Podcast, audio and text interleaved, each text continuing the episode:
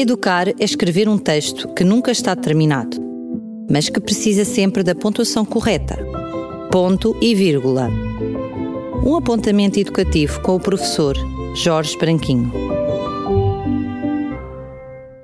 Fico muito contente quando os meus alunos conseguem resolver um problema matemático socorrendo-se de uma estratégia trabalhada nas aulas. Afinal, é isso que justifica e dá significado ao trabalho que se fez com essa estratégia.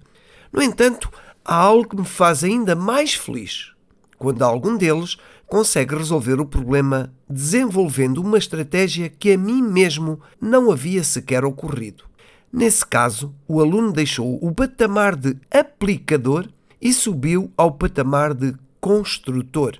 Quando isso acontece, poderia dizer-lhe: Olha, que não foi assim que nós aprendemos. Mas isso seria paradoxal com os objetivos da escolaridade, que são também de capacitar e promover o desenvolvimento dos alunos. De facto, nada pode indiciar maior desenvolvimento cognitivo do que alguém ser capaz de descobrir por si mesmo, indo para lá daquilo que já aprendeu. O pensamento criativo que o permite é traduzido pela expressão pensar fora da caixa. Crê-se que essa mesma expressão tenha tido origem num desafio frequentemente usado já nas décadas de 70 e 80 por gestores de empresas. O ponto de partida são nove pontos dispostos em três filas de três, formando um aparente quadrado. Está a imaginar a imagem?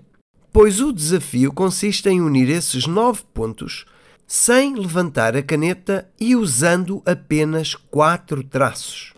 O habitual é ficarmos circunscritos a esse mesmo aparente quadrado e não conseguirmos resolver o problema. Para o fazermos, é necessário que os traços vão para além desse mesmo quadrado. Lá está, para fora da caixa. Gosto de entender o desenvolvimento de competências nos meus alunos como um apetrechar de ferramentas que eles poderão usar de forma criativa quando se confrontarem com um qualquer problema e nunca como um conjunto de procedimentos a aplicar em condições iguais e exatamente assim.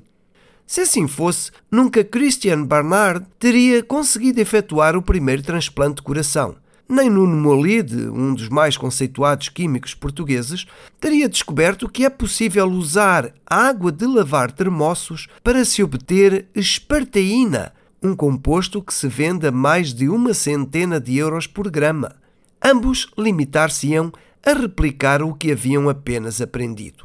Pensar fora da caixa é necessário e já não é uma exigência do futuro, mas dos nossos dias. Vamos, pois, estimulá-la nas nossas crianças. Já sabe que continuo a contar consigo para nova reflexão. Assim, temos novo ponto de encontro marcado no próximo ponto e vírgula. Até lá!